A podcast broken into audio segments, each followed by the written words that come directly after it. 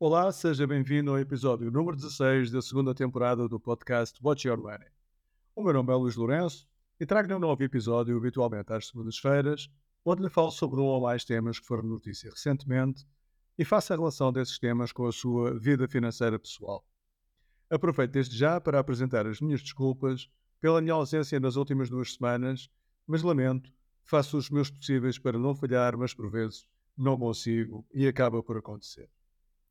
Ora, depois de assenta alguma poeira relacionada com as alterações introduzidas pelo governo aos certificados de afogo, em que centenas ou milhares de pessoas já falaram sobre o assunto, decidi hoje ser mais um a abordar este tema.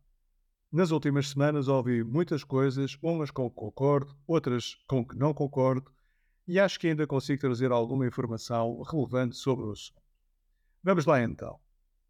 Ora, só para enquadrar o conteúdo do episódio, um pequeno uh, resumo sobre o que mudou nos certificados de afogo.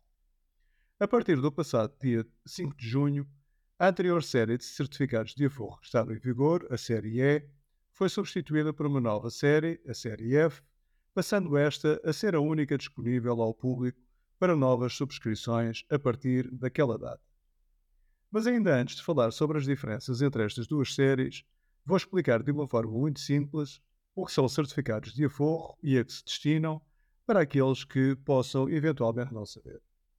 Ora então, os certificados de aforro são formas de aforro, precisamente, ou de investimento, se preferir, destinadas essencialmente a particulares que permitem a estes emprestar dinheiro ao Estado português por um determinado prazo e beneficiando de um rendimento que é definido à partida.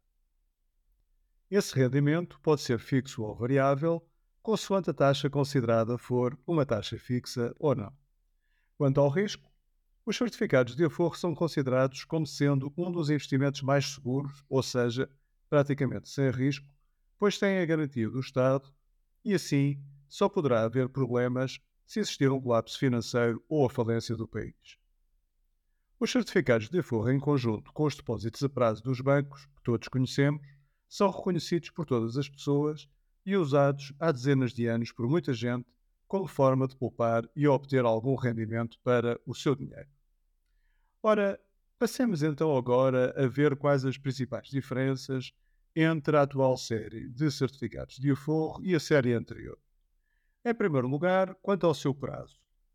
A anterior série, a série E, considerava um, prazo máximo de 10 anos enquanto que a atual série F considera um prazo de 15 anos. Quanto à taxa de juro, ou seja, o rendimento obtido pelos subscritores, a série anterior oferecia a Euribor a 3 meses mais um acréscimo de 1%.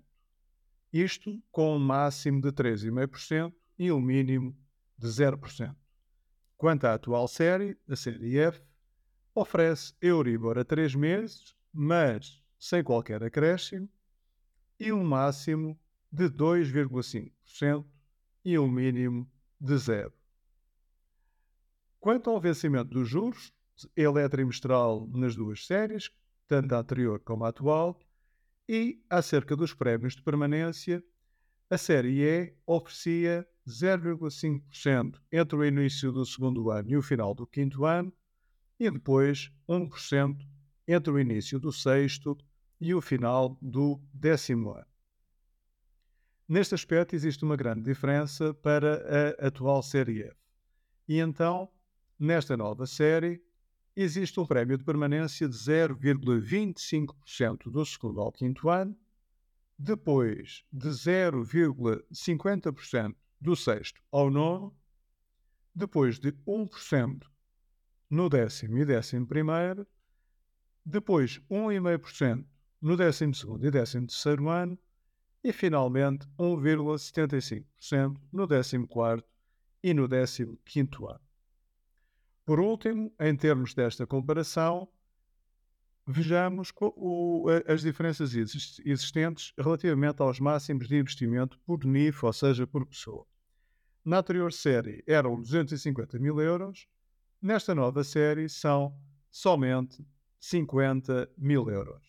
Isto desde que, em conjunto com os existentes certificados da série E que possam existir, essa, a, a, a subscrição total não chega aos 250 mil euros.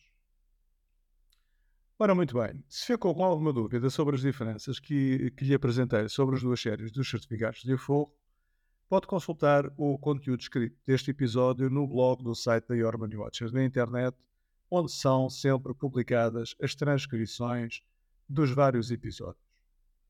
Ora, mas que conclusões podemos então tirar relativamente às diferenças entre a nova série dos certificados de aforro e a anterior?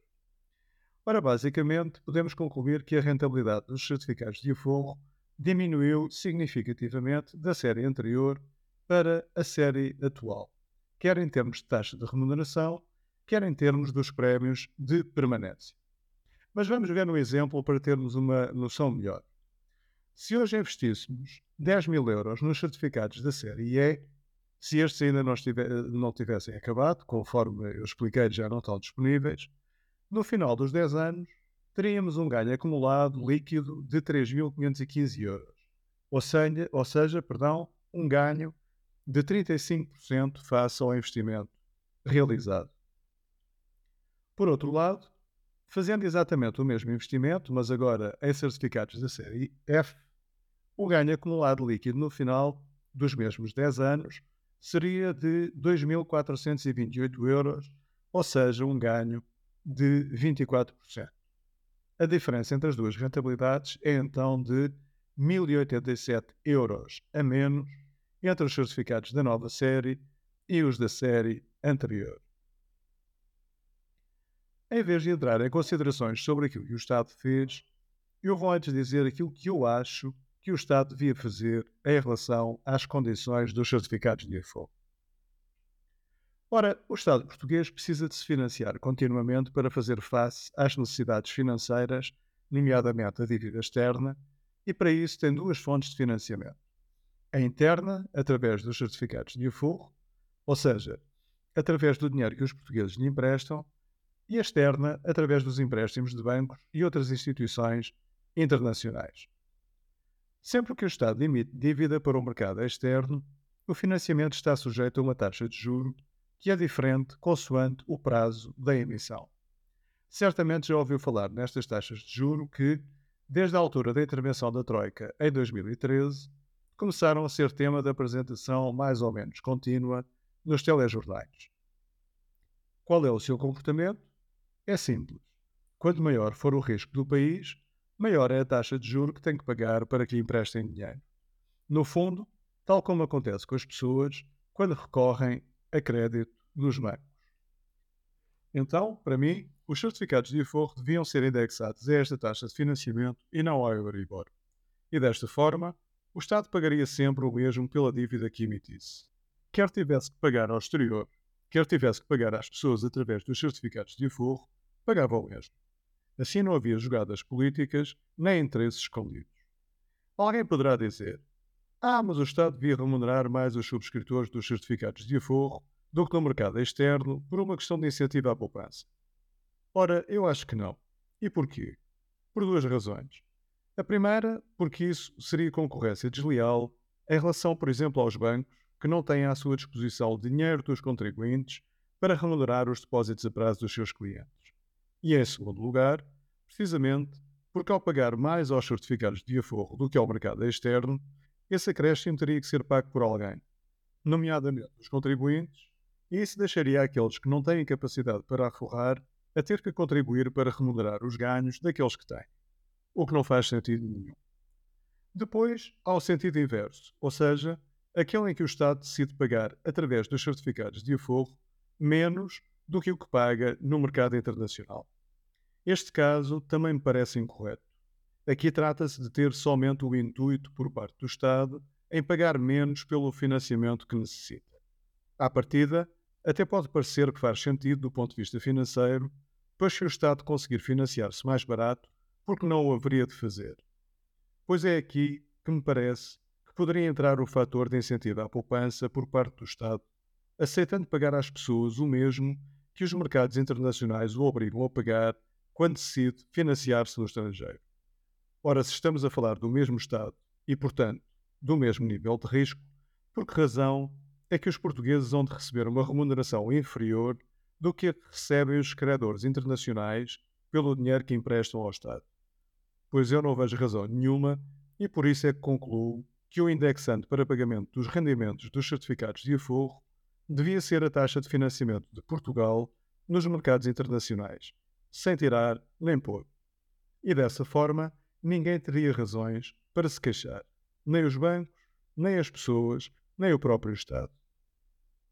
Antes de passar ao tema do impacto das alterações dos certificados de aforro nas finanças pessoais, para fecharmos este episódio, deixe-me só dizer-lhe para sua informação que neste momento esta taxa de financiamento de Portugal nos mercados internacionais ronda os 3,5%, conforme apresentou o comentador Luís Marques Mendes na sua rúbrica de domingo à noite na SIC, na semana passada. Ora, passemos então ao impacto nas finanças pessoais. Depois de tudo isto, que impacto têm as alterações nos certificados de aforro nas nossas finanças pessoais? Como lhe demonstrei no exemplo que lhe falei no início deste episódio, aquele acerca do investimento dos 10 mil euros, quem subscrever certificados de aforro agora vai ter um retorno significativamente inferior ao que tinha com os certificados de aforro da série anterior. Agora, deve por isso aplicar as suas poupanças num outro tipo de investimento? Ainda assim, parece-me que não. Porque dentro da mesma classe de risco, ou seja, sem risco, neste momento continua a não existir outro investimento que seja mais interessante porque os certificados de aforro, mesmo assim, continuam a bater a sua concorrência direta, os depósitos a prazo dos bancos. E foi precisamente essa a jogada do Estado. Antes de terminar, quero dizer-lhe só mais o seguinte: antes de investir, analise sempre bem as condições dos diferentes produtos que vão estando disponíveis no mercado, pois as coisas estão sempre em mudança. E o melhor que tem a fazer é pensar e analisar pela sua cabeça e não só por aquilo que houve por aí. Ouvir é bom, mas a decisão final deve ser sempre sua e tomada de forma consciente e fundamentada. E pronto, ficamos por aqui. Era aquilo que eu tinha para lhe dizer hoje. Muito obrigado pela sua presença e cá estarei de novo para a próxima semana.